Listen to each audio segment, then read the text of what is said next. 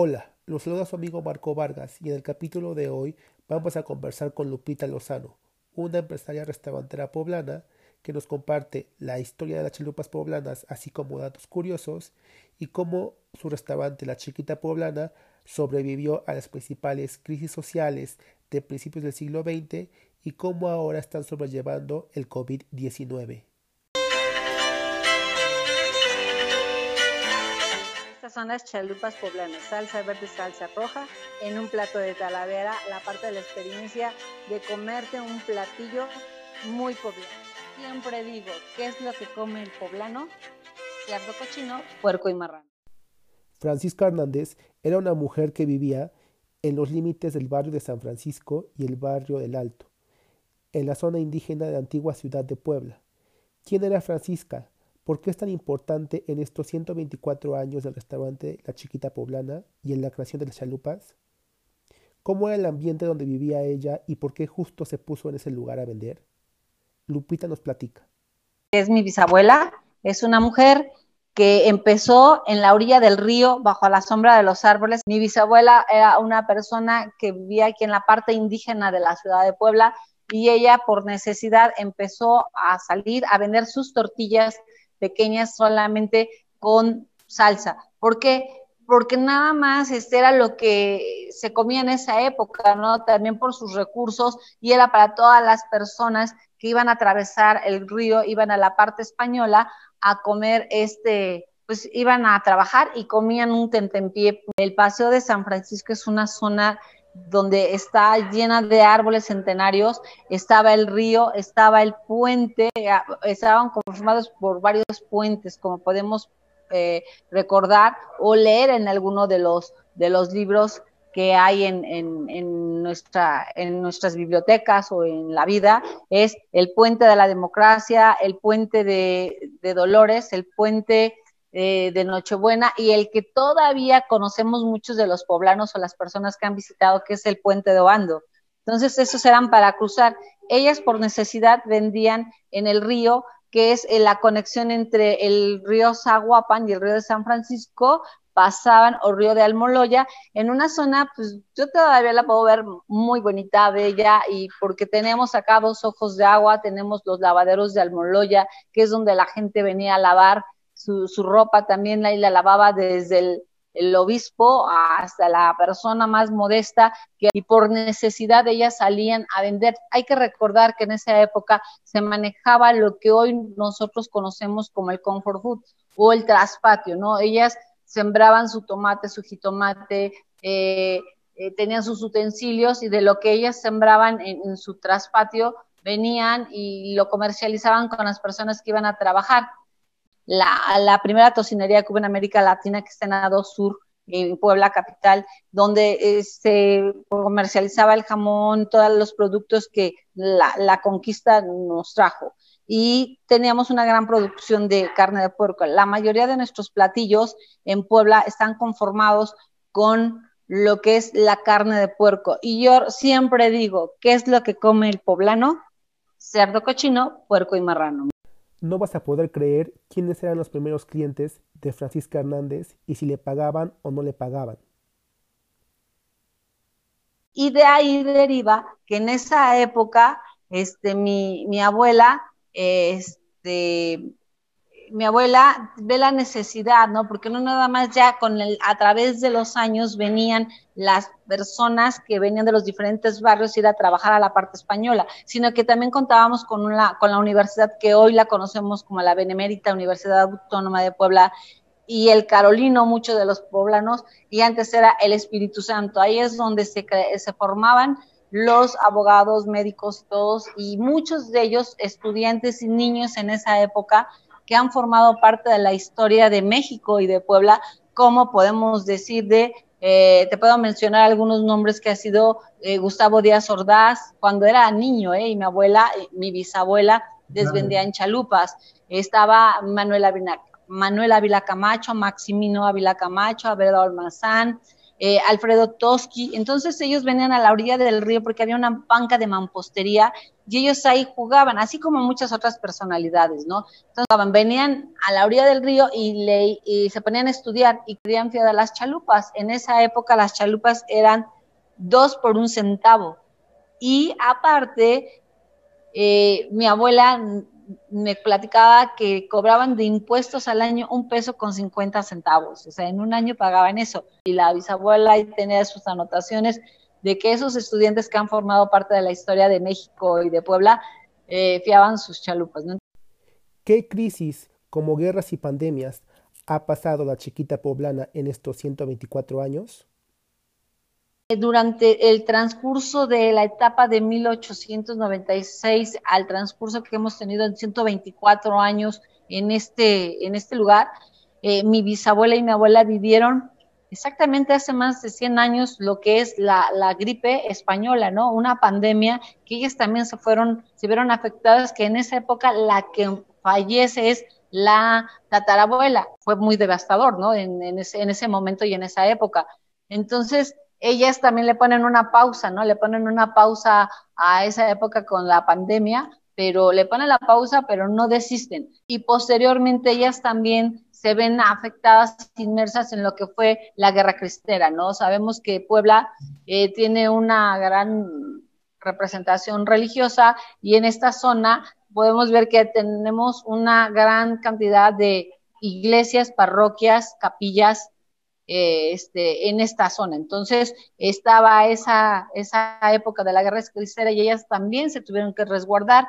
También les tocó en el año de, este, de 1910 la revolución. Ellas también tuvieron que poner otra pausa en la revolución. ¿Por qué?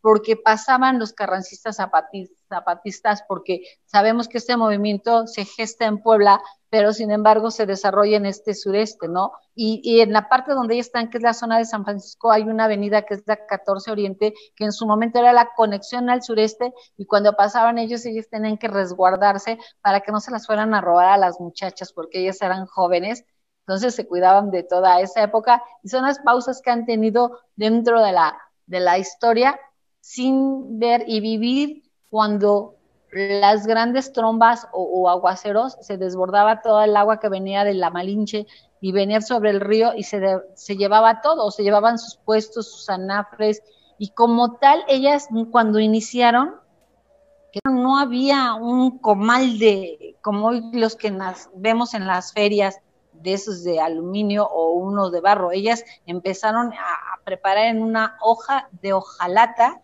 que eran con lo que ellas se adaptaban para venderlo, ¿no? Entonces, cuando venían esas trombas, se llevaban todo su capital y era empezar. Y han pasado varias etapas que ellas empezaron en el suelo, del suelo pasaron a una mesa de madera, de la mesa de madera a un kiosco, de un kiosco a una caseta, de una caseta a lo que hoy tenemos a un pequeño restaurante con esa parte de la poblanería, de la nostalgia de provincia y de la mexicanidad que podemos dar a todos los que nos visitan en un 2021 que también nos ha tocado pasar eh, lo que ha vivido el mundo actualmente, que es la, crisis sanitaria y que es la, la pandemia. Lupita nos comenta unos datos curiosos sobre la receta de las chalupas y algunas modificaciones que sufrió, así como también el origen de la palabra chalupa. Cocina mexicana está conformada actualmente ante la UNESCO por una triada que es el maíz, el eh, maíz, frijol y chile. Y siempre la base de la cocina mexicana está en el maíz y obvio en Puebla no podía faltar lo que es la tortilla. Ellas preparaban su mixtamal, lo molían y preparaban con su, el chile, que son la salsa verde a base de tomate verde y la salsa roja con el tomate rojo y ellas lo hacían así, implementaron precisamente por la parte de la historia que te he dicho, que en este parque también lo empezaron a, actualizar, a modernizar y todo, entonces llegaban más visitantes cuando eran el desfile del 15 de, 15 de septiembre, cuando celebraban el santo de Porfirio Díaz, llegaban las primeras familias o las familias pudientes a dar el paseo con persona en sus primeros carruajes, ¿no? En, en 1905, 1908 más o menos. Entonces e, e, ellos no podían comer lo mismo que los pobres, ¿no? Hay que ver que las la, la división de, de, de, la cuestión social ha sido muy marcada, ¿no? Las clases sociales. Y este, entonces marcaron eso, entonces la abuela no podía vender o la bisabuela no podían vender lo mismo que comían los pobres. Entonces ellas le agregaron con un trozo muy pequeño de carne de puerco y lo deshebraron finamente porque tampoco tenían dinero para adquirir un trozo de carne y manteca. Antes no tenía el aceite, no, no, no se consumía el aceite, no se fabricaba ni se comercializaba el aceite.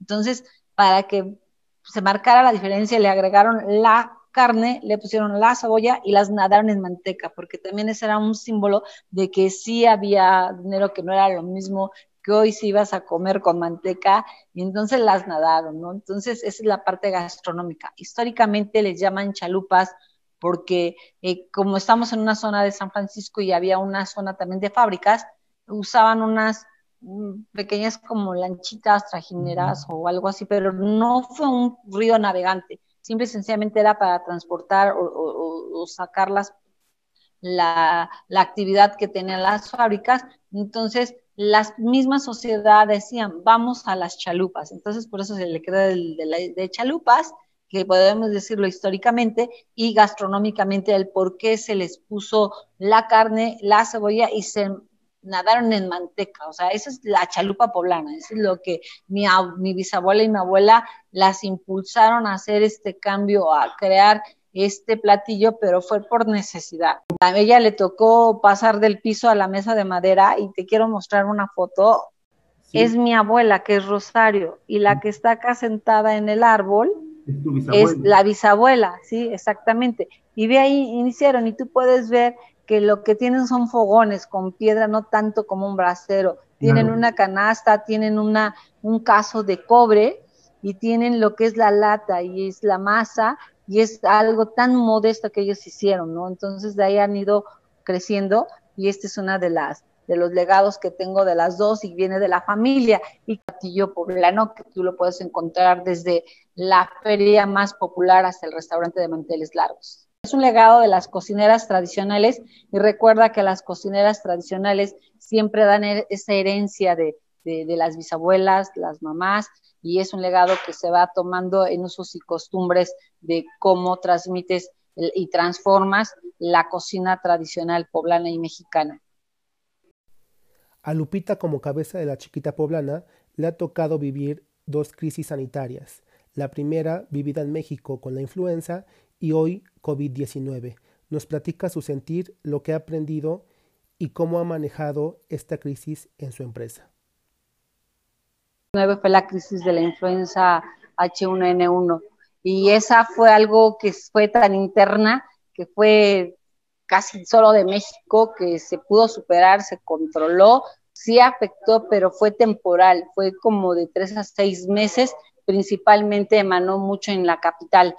Eh, nosotros tuvimos los, protocolos en ese momento que se dio, que también hemos trabajado, me ha tocado colaborar mucho con la canidad a nivel nacional y de ahí ha sido ese eh, aprendizaje del manejo y manipulación en este, estas, estos acontecimientos atípicos, pero como la 19 ha sido, ha superado porque fue eh, afectó y cambió a la humanidad, o sea, no nada más fue de México y, tuvimos que ponernos las pilas los mexicanos, sino que fue una afectación global, o sea, todo mundo nos cambió la vida, ¿no? O sea, aquí no estábamos preparados ni dimensionamos cuando nos dijeron que llegaba eh, esta afectación, ¿no? Cuando decíamos, bueno, llega una pandemia, la imaginábamos a lo mejor un mes, dos meses, tres meses, como lo habíamos vivido anterior, pero no. La mortalidad que ha causado en el tema de la salud, también en la parte económica, ah, eh, existe la muerte de muchas empresas, pero de todos niveles, micro, pequeñas, grandes, empresas de 10 años, 20 o 50 y hasta de 100 años también ha estado. Que yo te pueda hablar ahorita de la chiquita hacia atrás es nostalgia. Lo que hoy tenemos que vivir es una realidad Y cambió, cambiamos nosotros, cambiaron nuestros hábitos, cambió nuestra forma de vivir, de ver la, la vida y de operar una empresa. Punto número uno, lo que tenemos que hacer, cuidarte a ti, tu persona, tener ese equilibrio de esa fortaleza, de un equilibrio de mente, cuerpo y espíritu, ¿no? O sea, todo en la espiritualidad que tú doctrines es respetable, pero la tienes que ejercer. Tu salud mental es vital, la parte de la psicología y la parte de una inteligencia emocional que tenemos que trabajar. Siempre los empresarios hemos trabajado sin reconocimiento en adversidades y tenemos que dar resultados. Siempre vamos en contra de todo, siempre hemos tenido fracasos, pero siempre tenemos que aprender a levantarnos. Esta es una situación que nos ha eh, creado manejar más nuestra vida, nuestra mentalidad y ser más creativos. O sea, lo que tenemos que hacer es trabajar en alianzas porque solo no lo puedes hacer. Y aprendí mucho a trabajar en alianzas porque también porque decíamos, una cocina tradicional mexicana o lo que yo llevo las chalupas, ¿cómo te las manejo? Si yo tuviera una pizzería, una, un lugar donde te maneje eh, eh, fast food, a lo mejor iba a ser muy práctico de llevarte el delivery, eh, ejercerlo y ponerlo en tu casa. Te iban a llegar unas chalupas poblanas que se comen al momento, se preparan y te las comes. ¿Cómo las íbamos a llegar a llevar en un desechable? y estuvimos viendo y tuvimos la alianza con los alfareros, yo de la luz, que son los que hacen las cazuelas de barro, no tenían trabajo, o sea, no era necesidad, ellos tenían que pagar rentas, tenían que ver esto, se estaban acabando y, y pues dijimos, bueno, vamos a hacerles unas cazuelitas pequeñas para transportar nuestros alimentos como son las chalupas, el mole, arroz, pipianes, y nos metimos a los hornos y era prueba y error las primeras cazuelitas, los clientes que vieron pues eran unas cazuelitas raras, ya después ya más, más fortalecidas y con ellos trabajamos, las envolvemos en un papel de estraza y le ponemos un mensaje, gracias por tu apoyo, la etiqueta de la chiquita.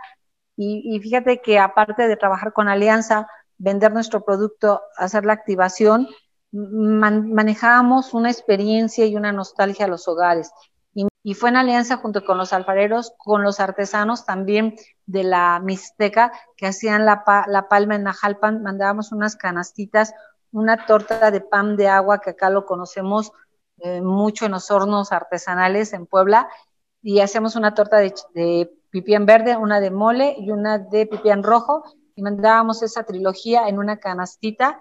Y después nos enfrentamos con la temporada de chiles en nogada cercanos productores de eh, San Nicolás de los Ranchos y, de Calpan.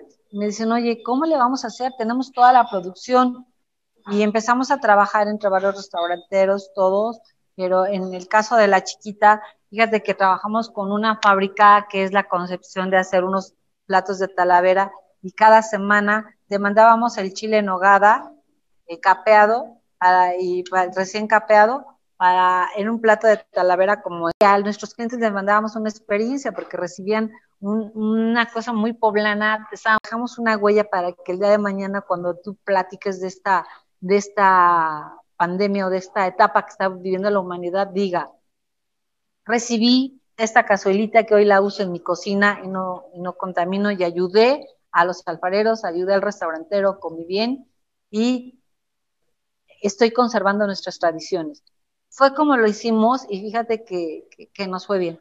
Y nos fuimos vendiendo nuestras cazuelas de mole, nuestras cazuelas de chalupas, porque en actualidad, por los decretos que nos emiten las autoridades, tenemos en ocasiones nada más la autorización de trabajar en el exterior en la terraza a un 20%, pero eso es muy mínimo para poder generar lo que un empresario está preparado a hacer, pero con esto hacemos otro complemento y, desarrollamos otro nicho, el, el servicio del pick-up para llevar, o sea, puedes ordenar, pasas, te preparamos tus cosas en las cazuelitas y la cazuelita y el plato se te queda. O el servicio en tu auto, ¿no? Algo que también hace muchos años mi abuela lo hacía, llevar a tu casa y, y estamos haciendo esfuerzos, ¿no? Que nos en coma y estamos subsistiendo, ¿no? Entonces es la parte que te da ese motivo para que tú puedas ejercer.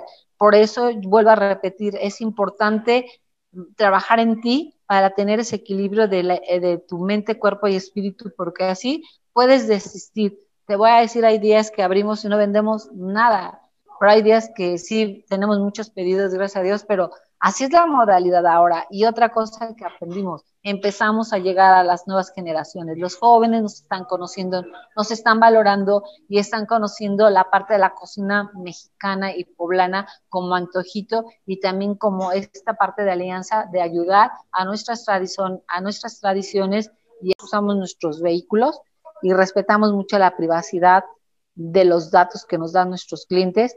Entonces ya saben que va a llegar tal vehículo, como somos una empresa familiar y ahorita lo que tenemos es mucho tiempo, entonces la mayoría tenemos mucho tiempo libre, entonces este lo hace mi esposo, mi hijo, mi sobrina, eh, también tu servidora me llega y cuando se nos juntan los pedidos y mi hermano también, entonces tenemos de cuatro a cinco vehículos ya programados y los repartimos y van en nuestras cajuelas. A tener esa confianza de que lo que te vamos a entregar llega en condiciones salubres para que tú puedas dentro de su preparación y también su transportación y la entrega. Es lo que, aunque es un, mercado muy pequeño que estamos absorbiendo, pero es eh, está direccionado y está como concretado, ¿no? Creo que eso sí nos va a ayudar mucho. Diciembre suele ser una muy buena época para los restauranteros, pero hoy con el COVID-19 nos platica Lupita cómo la vivió en su empresa La Chiquita Poblana verdad fue muy, muy, muy duro. Y cuando iba un poquito ejerciendo la economía, que fue el 28 de diciembre, nos dan el anuncio de cerrar nuevamente. Entonces, ahí cortó todo y de ahí en esta segunda etapa del 28 de diciembre, ahorita con los diferentes decretos, ha sido muy complicado porque tú sabes bien que en una empresa tienes que planear tus objetivos, cuáles son tus alcances, y ahorita no, hoy tienes que estar planeando y, reinventándote cada, cada día, cada cuando nos emiten cerrar, cuando cerramos, nos cuesta, porque no vaciar refrigeradores, no puedes dejar alimento. Entonces, pues, ¿qué haces? Lo regalas, sales y los regalas a los grupos vulnerables, el banco de alimentos, a lo que tú quieras. Entonces, de ahí pierdes. En el lapso que tú estás cerrado, pues no vendes, pierdes. Y cuando vas a abrir, que se hace una reapertura, aunque sea gradual o poca, tienes que invertir en comprar de nuevo todo, o sea, volver a adaptar tus refrigeradores y, y, estar invirtiendo entonces personas en cocina, dos en piso, cuando son días muy, muy, muy, muy, que nada más son los días solidarios que es para llevar, que tienes cerrado, nada más tenemos una persona en cocina y una para entrega, y así los vamos turnando y creo que también hay un gran una gran colaboración que tenemos de nuestros colaboradores que lo han entendido, que no se quejan de que te tocan dos días de descanso, toca tu compañero, toca aquí y allá. Y algo que también quiero reconocer, nuestros clientes se sienten solidarios y cuando llegan sí ejercen su propina, ¿no? Porque en el sector restaurantero, en nuestro, nuestro personal, de lo que más son sus ingresos son de las propinas que dejaron de percibir mucho tiempo. Entonces, considero que ahorita es el momento de fortalecer el comercio local. A ver, tú tienes, consume local, consume a los artesanos, consume, tienes esa oportunidad, ayuda a los que realmente estamos muy afectados, como es el sector restaurantero, que estamos en la lona, y no te quiero decir el turístico, porque el turístico para su activación, estamos viendo ya una regulación, si bien nos va en el 2024, ¿Por qué? Porque eso depende de las fronteras, de los vuelos de otros países, los viajeros, la movilidad, eh, la seguridad, la certeza. Son muchos factores los que nos lleva a, la parte del turismo y en la parte restaurantera y en el caso de la, chiquita poblana estamos también segmentados al recibimiento de turistas de que vienen a Pola, comen mole, chiles en nogada y todo, pero no vamos a ser víctimas, sino que tenemos que luchar con lo que hay ir generando y tener esa visión de que tenemos que salir adelante. Y el paso no es que sea del club de los optimistas, pero es nuestra realidad y si no tenemos esa sensatez, esa fortaleza y ese carácter, eh, no, no, no, no vamos a avanzar tanto. ¿eh? Por la siguiente razón, nuestra invitada de hoy se siente agradecida con su abuela y su bisabuela. Oportunidad de hacer algo por mi ciudad, de promover, de apoyar, de, de, de, intentar de hacer cada día algo y que si no te va bien, pues no importa, o sea, buscarás otra alternativa, pero no tener ese, esa nostalgia de que hoy no puedo, o no se puede. Pues va a ser, no va a ser fácil, pero nada es imposible en esta vida. Es estos son los horarios en los que puedes acudir en tiempos de pandemia en 2021 a la chiquita poblana o bien pedir información en alguna de sus redes sociales. Horario, te voy a decir, cada dos semanas nos cambian los horarios, ¿no? A veces nos dejan trabajar más, a veces menos. 11 de la mañana a 6 de la tarde, hasta ahorita.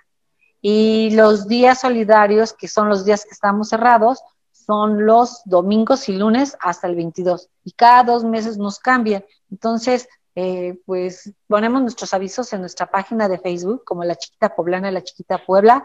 Tenemos teléfono que nos 22 22 34 81 80. Estamos para servirte. Nos puedes mandar un mensaje a nuestra página y estamos para servirte o venir directamente en nuestro horario. Y tenemos servicio en terraza, aunque es mínimo, pero estamos cumpliendo todos los protocolos, protocolos porque tú me cuidas, yo te cuido y todos nos cuidamos, salimos adelante y esta activación tiene que ser más leve cada momento y no más complicada. De todo.